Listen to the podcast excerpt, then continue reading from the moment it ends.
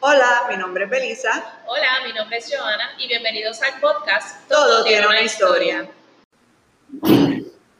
Hola, saludos, bienvenidos a Todo Tiene una Historia Podcast. Este es nuestro episodio número 17. Estamos celebrando este mes a los padres, los padres creativos, más que nada, porque ya ustedes saben que de eso se trata Todo Tiene una Historia. Y aquí con nosotros está Javier Bellido.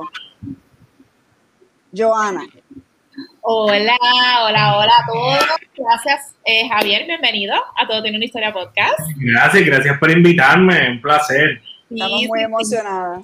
Yes, este, como Belisa bien estaba diciendo, en este mes de junio obviamente estamos celebrando a los padres y qué mejor que invitar a un papá creativo aquí al podcast para que nos cuente un poquito, ¿verdad?, de las cosas que hace, de su compañía, de su rol como papá y todo lo demás. Así que Javier, bueno, antes de empezar con Javier, voy a dar un poquito de background, que ustedes saben que siempre nos gusta dar los, los backgrounds de dónde conocemos a la persona. Em, la historia con Javier es bien curiosa porque Javier trabaja en cine y como todos ustedes saben, yo también, ¿verdad? Produzco cine y conocemos básicamente a las mismas personas, básicamente, y nunca nos habíamos conocido. Ay, que nunca. Ni siquiera ni coincidido, ni, ¿sabes? Una cosa bien fuerte.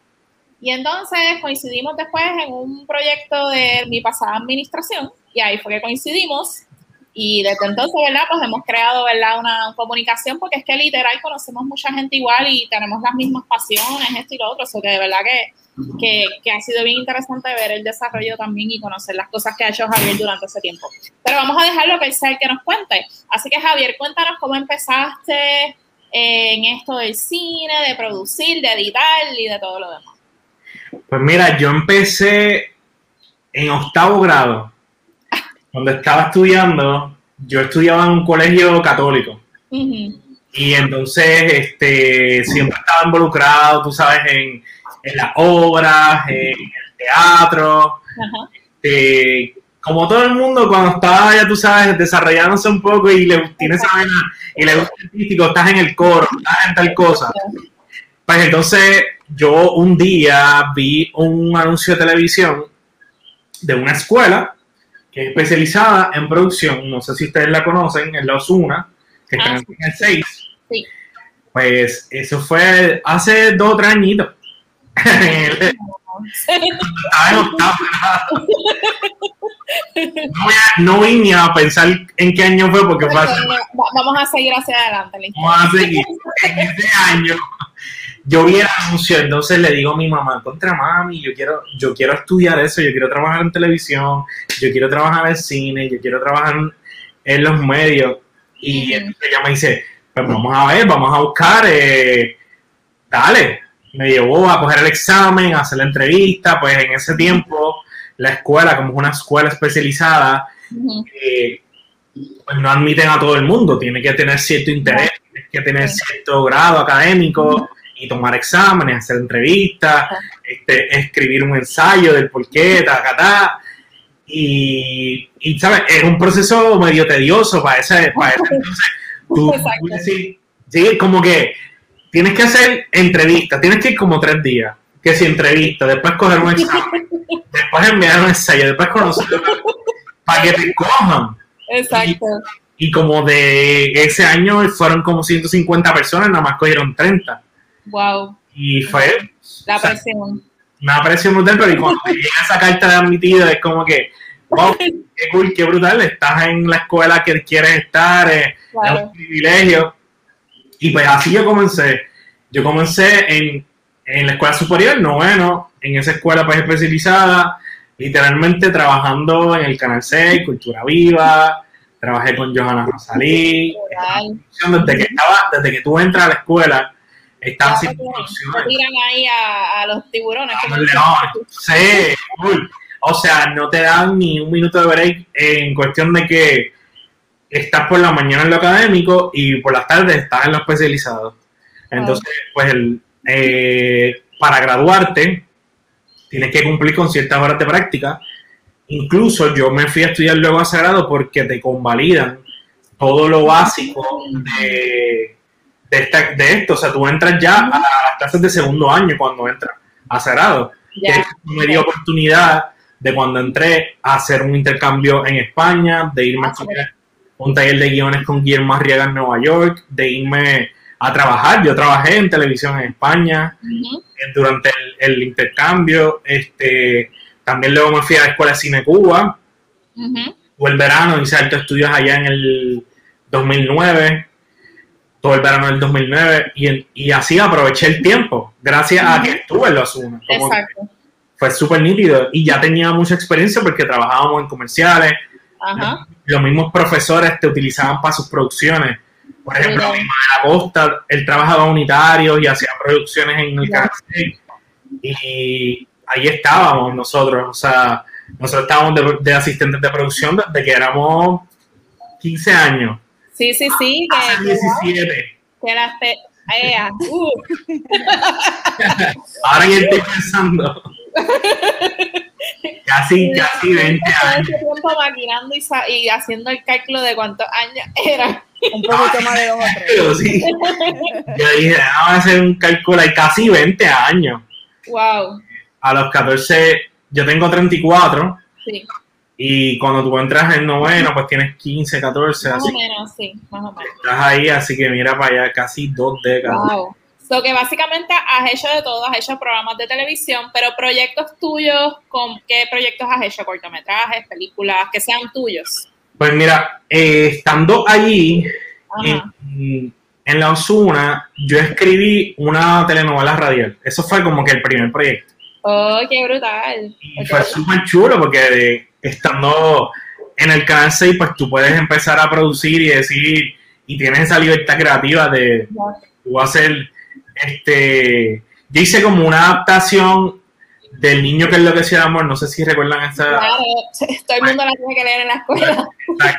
Pues hice como una adaptación moderna Ajá. y como un poquito más eh, criollita, como que bien puertoja, por decirlo así. Sí, sí, sí, sí, sí. Y entonces, esa fue como que la primera producción que dije, mira, eso lleva tu sello. Después de ahí, pues, hice un cortometraje con la escuela. Y eso estuvo en Arts, que es un programa de Art Recognition and Talent Search. Y después de eso me metí en el 48 Hour Film Project. No sé si, Sí. no sé si has estado, yo creo que, que sí. o- No, no, creo que no. O sea, sé lo que es el proyecto, pero creo que no he estado produciendo nada para eso. Ah, pues, este, en ese, la primera, la primera visita que tuvo ese, ese proyecto es, es global. Y a la vez que ocurre en, Puerto, en, en una ciudad, ocurre en 25 ciudades. Sí. Tienes tres días, o sea, tienes 48 horas, te Ujú. dan un- una palabra, un objeto, un personaje, una línea. Tienes que escribir, chutear, editar, todo. El primer año nosotros ganamos. Yo hice un corto que se llama Código, que está en Vimeo, si quieren buscar Ah, brutal. vimeo.com Javier, así mismo, Javier Bellido C. y está ahí, se llama Código, fue con Nicole Chacón, con Laura Alemán y con ¿quién más? Estaba Jorge Blanco, creo que estaba también. Que son tres actorazos. Que yo conté con ellos y de verdad son mis panas y los amo y los adoro y hicimos un súper trabajo. Incluso ese trabajo nos llevó a, a exhibir en el Chinese Theater. En el sí. o sea que eso fue como que, wow, un, un como que yo no había hecho cortos como que así, porque ahí tiramos con Black Magic, colorizamos, tuvimos, Sí, sí, como que le tiraron con todo. Es como que, bueno, tenemos el break, vamos a tirarle con todo, tenemos los Exacto. recursos, vamos a tirarle con todo. Sí. Y teníamos a Nicole, a Laura, que son Sí, sí. gente brutal. Incluso yo metí hasta a mi hermano a actuar.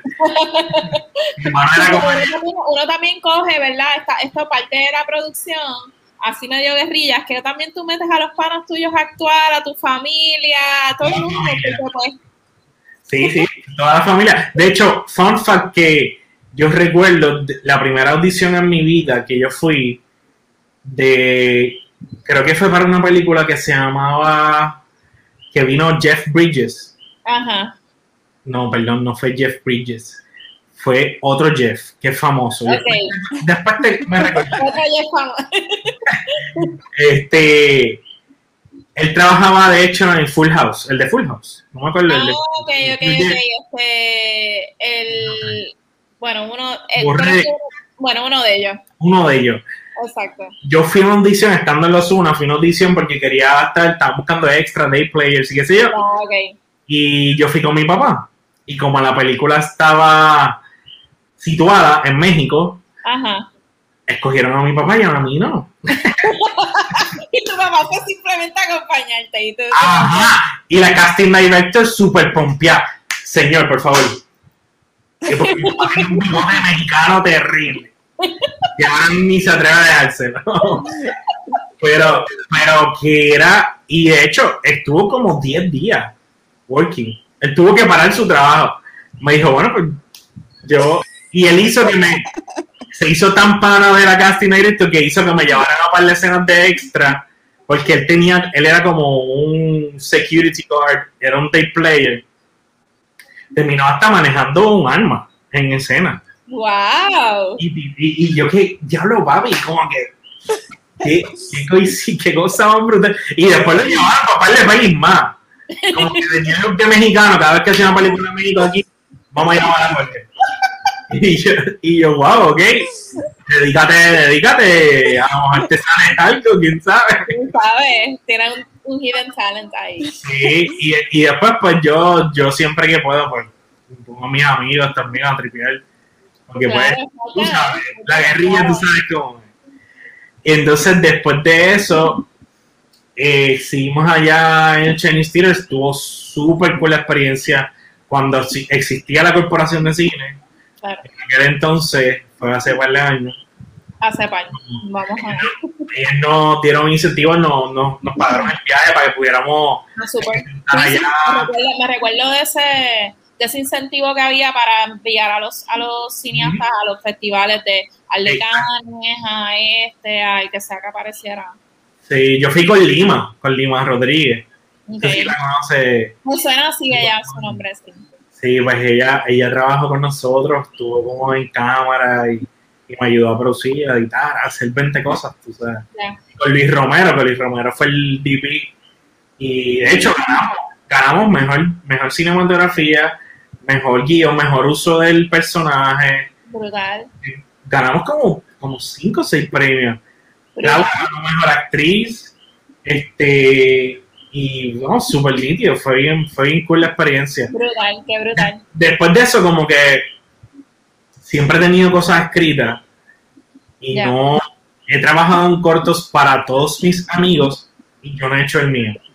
El So, mío, El único corto que tienes es este, de código. no, después hice otro 48 Hours, pero ese no lo, no lo culminamos.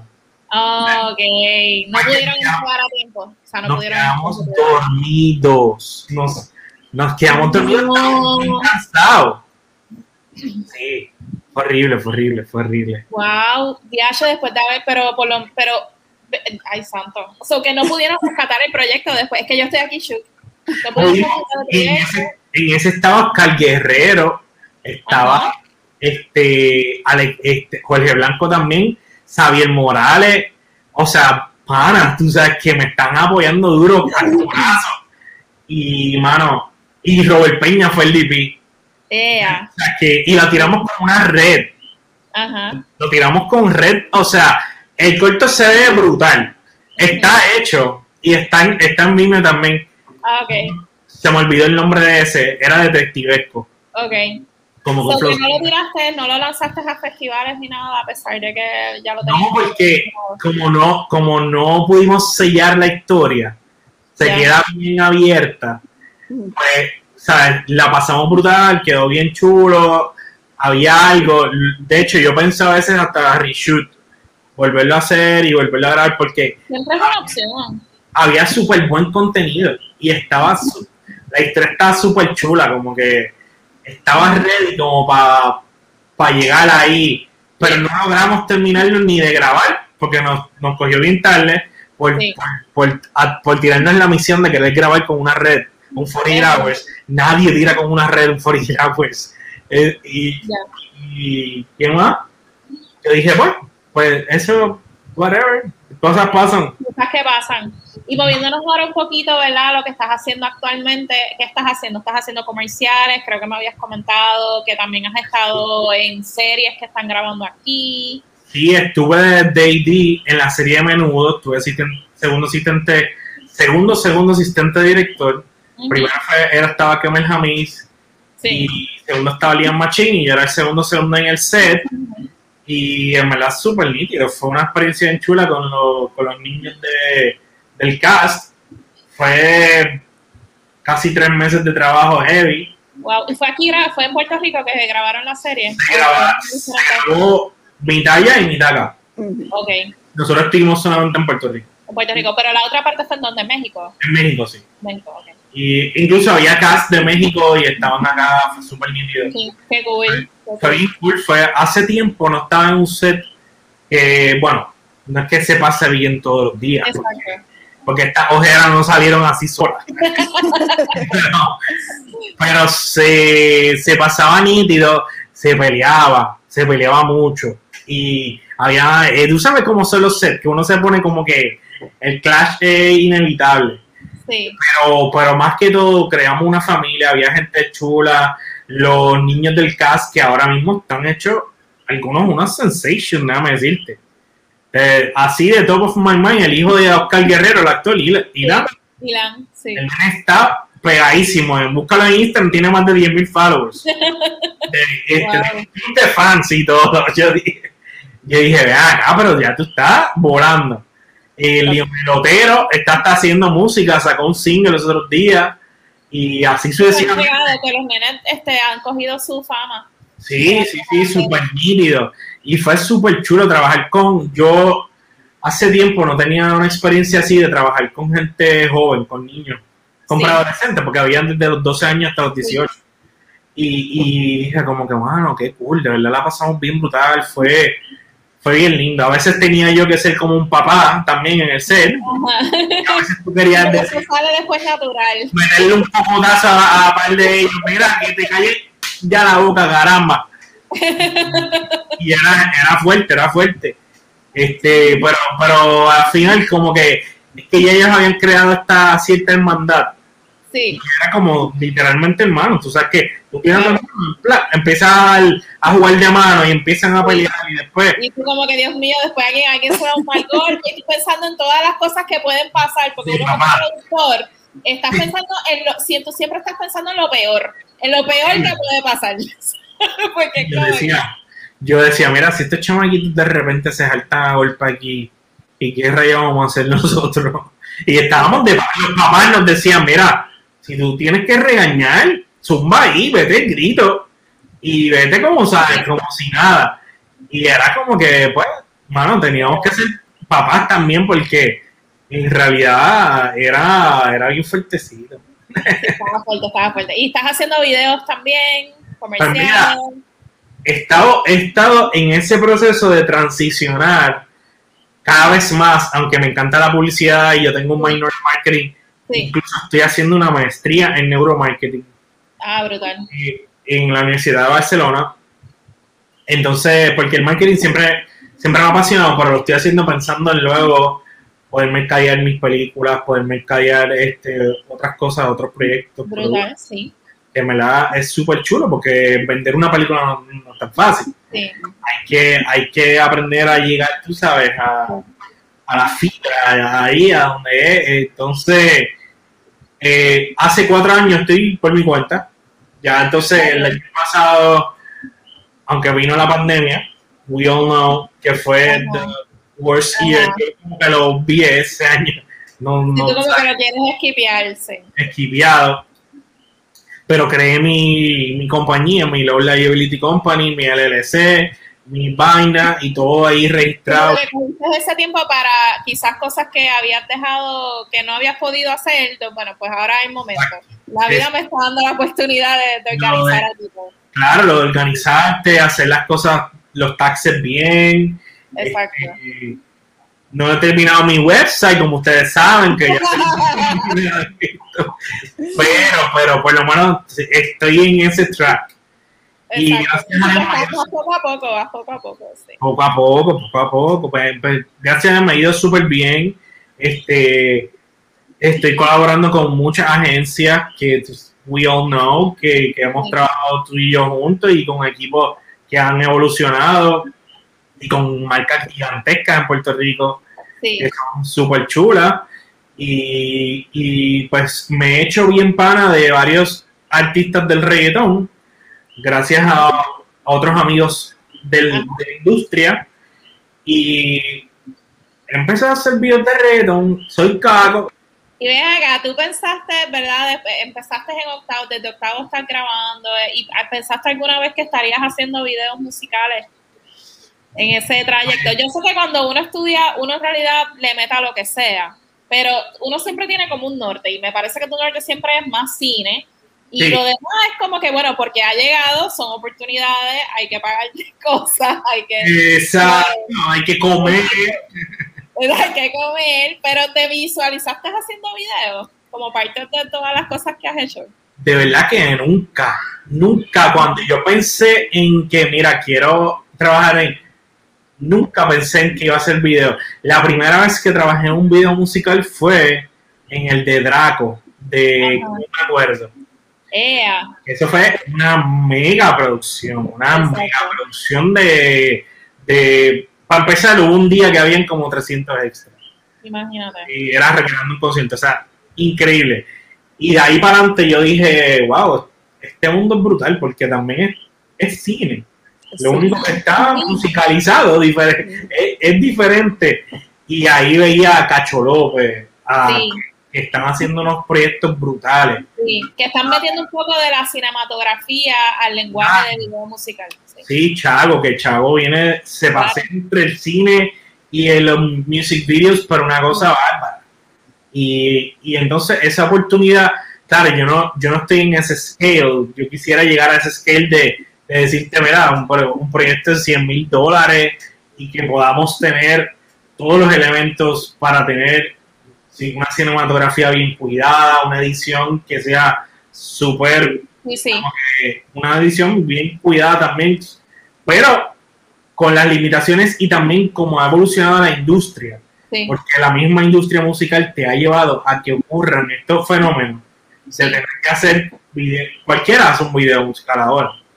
O sea, literalmente te cogen un chamaquito, te cogen una cámara con un gimbal y te hace un video musical solo y te lo dedica para otro día, ¿entiendes? Ya, te entiendo lo que. Sí, te entiendo, te entiendo. Eso está pasando un montón y te cobra dos mil dólares.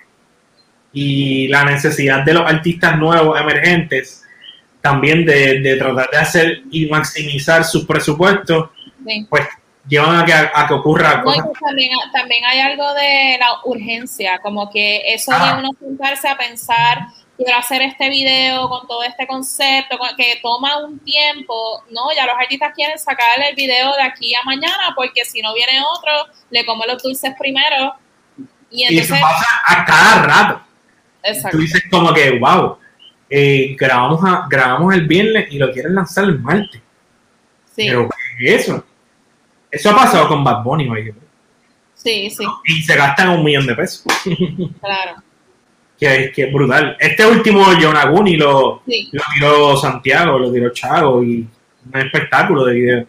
brutal, brutal el video. chulo, Mira, eh. entonces ahora cambiando un poco, ¿verdad? Porque haces todas estas cosas, obviamente editas, diriges, hacemos videos, hacemos comerciales. ¿Cómo entra aquí, obviamente, tu rol de papá este, en sacar ese tiempo de, o desde cuando eres papá? Este, ¿Cómo entró eso dentro de toda esta cuestión? Porque por lo menos me pongo ¿verdad? en los zapatos de la gente que hace cine o que hace comerciales, tipo de cosas. El tiempo siempre es como bien lleno de cosas. Y a veces encontrar como ese espacio para también pues tener como quien dice una vida normal. Sí, sí. ¿Cómo tú manejas, cómo ha sido este proceso de ser papá dentro de todo el hecticness que es obviamente también ser director, editor y todo lo demás? Sí, sí, es bien complejo, pues, pues, como tú dices, el tiempo, dedicar. Yo trato de, de levantarme temprano todos los días, poder llevarla a la escuela, tener ese tiempo, desayunar, Sí. estar chévere, tener el, el small talk en el carro. Pero yo, gracias a Dios, he podido dividir mi tiempo bien para yo tener suficiente trabajo, poder tener un, o sea, poder mantenerme, tener un, un o sea, ahorrar, pagar mis cuentas y estar bien y dividir mi tiempo con mi hija. Los sábados yo no trabajo ni por un millón de pesos, Sí. porque yo voy a sus clases de flamenco, yo la llevo a, las clases de natación, sí, a bailar flamenco, pero ole, ole. y ahora está en clases de hip hop, los y jueves, que está, y ella está encantada de la vida. Ahora que ella ve que yo, que he trabajado con gente, por decir nombres, Exacto. Jay Cortez, Mike Towers, sí, Luigi, sí. yo sé, la- al mismo Bad Bunny, que el año pasado trabajamos con él, yo, ella sabe, alucina cuando le cuento, mira, estuve con esta persona y ella, aunque no, no ¿Qué edad tiene- qué necesariamente edad tiene tu nena? cumplió cinco el martes. Ah, yo está, y ella hace todo eso, flamenco, eh, wow. Y ella está bien pompeada con el Ella prefiere, y claro, yo tengo que, yo lo, yo lo hago con ella porque a mí me gusta ver videos musicales, pero ella prefiere ver videos musicales antes que ver muñequitos o que ver otra cosa en Netflix. Porque o- también le, le estás poniendo una semillita por ahí también de, Ah, de mira. estoy loco por poder un día llevarme la pauset que ella vea y que, y que conozca también a, a cualquiera de estos artistas con los que he trabajado porque ya algunos los reconoce. Últimamente como Mike Towers sacó una canción con Sebastián Yatra, que es la pareja del año, no sé si la conocen. Esa canción está rompiendo en YouTube. Y es una canción que no, no es malvada, no tiene nada malo y, y de hecho en su clase de hip hop le enseñaron una coreografía con la canción me tiene loco con la canción porque la ponen 17 veces el- exacto. cada hora. Pero ya ella reconoce a Mike Towers eh, Wow. en los billboards por ahí y es Ajá. como que, wow, se emociona. Y yo le cuento, ah, mira, tú supieras que yo tengo amigos que trabajaron con, con Mike Towers en ese shoot de, ese, de esa foto. Y le enseña el behind the scenes, ah, mira, aquí está Alejandro Meléndez, Rafi Molina, panitas míos que, que le están dando también ese, Sí, y ella se pone, y yo también le he tirado fotos a Mike Towers en, sí, sí. el video de los, y eh, ella se como que, wow, de verdad, que, y cómo, por qué, como que ese, explicarle todo eso es bien divertido porque pues ella no lo conoce todavía y no sabe tampoco cómo es, cómo es esa vida, ni tampoco cómo, cómo es necesariamente un set, Exacto. pero, pero le da cierta emoción decir como que, wow, qué cool, tú, tú conoces a que yo estoy viendo. Claro. Porque mira, mi papá tiene un trabajo como bien cool. Sí, y ella la cuenta para adelante con sus amiguitas Exacto. Ah, no, sí. Ya. Eso, cuando escuchan la canción y ella dice, ¿tú sabes qué? Mi pa-" ella ahí bien... Exacto. ¿Tú sabes que mi papá conoce a Mike Towers? y yo como que, Dios mío, que- qué buen papá que le, que, que le introduce a Mike Towers. No, pero yo... Ya esos tiempos, esos tiempos que los papás nos llevaban al show de las dos a conocer a Chicola y a, y a Mario, pues no, no, ahora es Mike Towers, Bad Bunny, eh, eh, ha evolucionado un poco la cosa. Sí. Mira, Javier, ¿qué planes tienes a futuro? Pues mira, este, voy a trabajar en una peli antes que se acabe el año. Ah, nice. Es sorpresa, de, de hecho, de un reggaetonero muy famoso. Ok, Va a ser este, una peli que está brutal.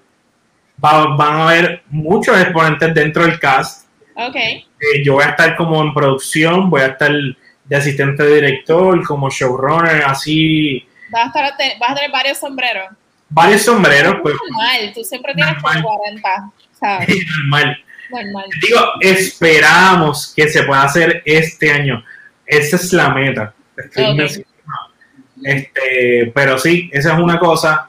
La semana que viene me voy a trabajar Orlando porque voy a cubrir un- en una convención que se llama Coverings. Ah, ok. Ahora ya yo tengo un cliente de muchos años que es un distribuidor de losa bien importante en Puerto Rico y entonces Coverings es como una convención gigantesca donde vienen todos los fabricantes más importantes de losas, cerámica, ah, porcelánico, es en Orlando entonces voy a cubrir eso que está bien confiado, es como que un mundo bien diferente. Ajá, como que. No, Cosas. dinámicas. Pero entonces voy a, voy a hacer unos videos, entrevistas. Ay, no, tú estás tú estás súper pompeada ya, tú me pompeaste, Fabelosa. te voy a enviar un par de cosas para que tú lo veas. Porque es bien interesante. Y además que cuando tú entras a una casa y tú ves que está bien linda, ahí ya te tiras lo, ya te tiras como que esa es la losa número, no sé, modelo. Mara tirado a veces yo digo, ah, ¿qué es esto? Porcelánico español, italiano, Brasil. Diablo, ¿cómo, cómo, cómo sé tanto de esto? ¿Cómo, cómo tú sabes de, de qué tú hablas? Esas son cosas que nos da la publicidad. Sí, sí, sí. Aprender de cosas que tú nunca supiste que necesitabas aprender. Es verdad. Bien brutal. Mira, pues qué bueno, y este, pues Javier, de verdad que, wow, esta conversación ha sido súper interesante, todas las Súper toda esa historia interesante. que tú tienes, este, de verdad que te agradecemos muchísimo que hayas estado acá con nosotras en el episodio, Gracias, te deseamos muchísimo éxito en todos tus proyectos, y sé que son proyectos eh, que son de otras personas, pero espero también verte haciendo tus propios proyectos, literalmente, like tu propia película, tus propios cortos, tu propio, tú sabes. Bueno, yo te he contado que en la pandemia te escribí cuatro cuentos infantiles con mi nena. Ah, wow. O sea, también. Sí, ¿Tú los quieres publicar? Me imagino que quieres. quiero publicar. Mi, mi hermana eh, es una maestra de preescolar y tiene una maestría en neurociencia infantil. Ok. Ella es como que mi mentor. Como que Ah, súper. ella es quien puede depurar conmigo qué cosas son buenas y qué cosas funcionan Sí, sí, sí. para... Ahí tienes otro proyecto más que puedes tener entonces para futuro. Así que que este Esperamos, ver- ¿verdad? esperamos ver por ahí películas directed by Javier Bellido. también muy pronto. ¿Y dónde te conseguimos en redes sociales? Mira, mi Instagram es Javier Bellido C, mi Facebook es Javier Bellido Cintrón Ujú. y mi Vimeo también es Javier Bellido C, que pueden ver algunos trabajos. Y pronto voy a lanzar mi website. Sí, es que, es que antes de, ¿verdad? de estar acá con él, estábamos diciendo, mira, que habíamos entrado al Instagram de combo y como que no había nada. Y en website, pero sé que está, estás en proceso, que eso va, que eso va. Aparentemente estás bien ocupado. Está bien ocupado la No realidad. hay tiempo para eso. Sí, en realidad esta, esta última semana al trote, al trote para el trote. Y voy a coger un brequecito y voy a viajar, voy a visitar a mi tía San Antonio, voy a ir a, o sea, voy a tratar de Exacto. Sí, sí, sí, muy bien. Belisa, cuéntanos, este, ¿qué tenemos para los siguientes meses? ¿Dónde nos pueden buscar? ¿Dónde nos pueden seguir?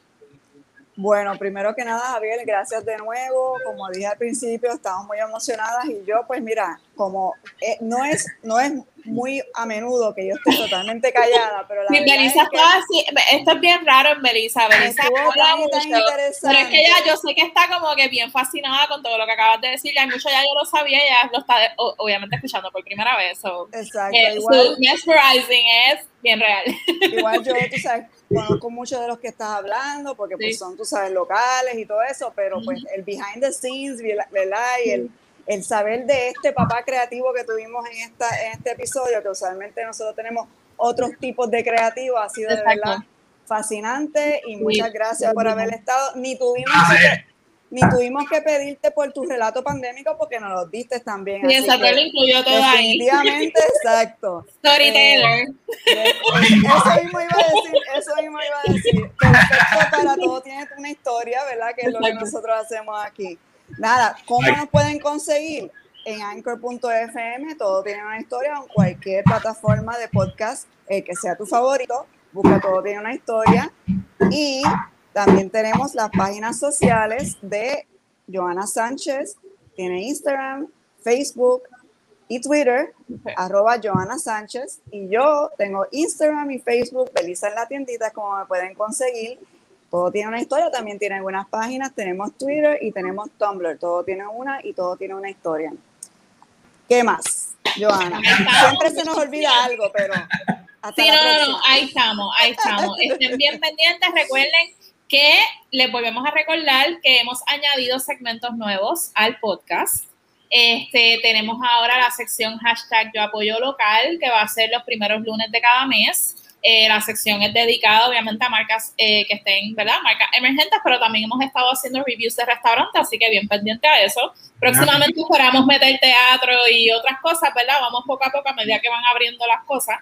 Y también tenemos la sección de hashtag Belisa en la tiendita, que va a ser los segundos, eh, los segundos lunes de cada mes, que la sección va a ser dedicada al emprendimiento local. Y recuerden que todos los episodios eh, están disponibles en su plataforma de podcast favorita, los subimos los últimos lunes de cada mes y que tenemos los lives los penúltimos lunes de cada mes. Así que hay un poquito para, para diferentes gustos literalmente. Así que nuevamente Javier, muchísimas gracias por acompañarnos y será hasta el siguiente Gracias.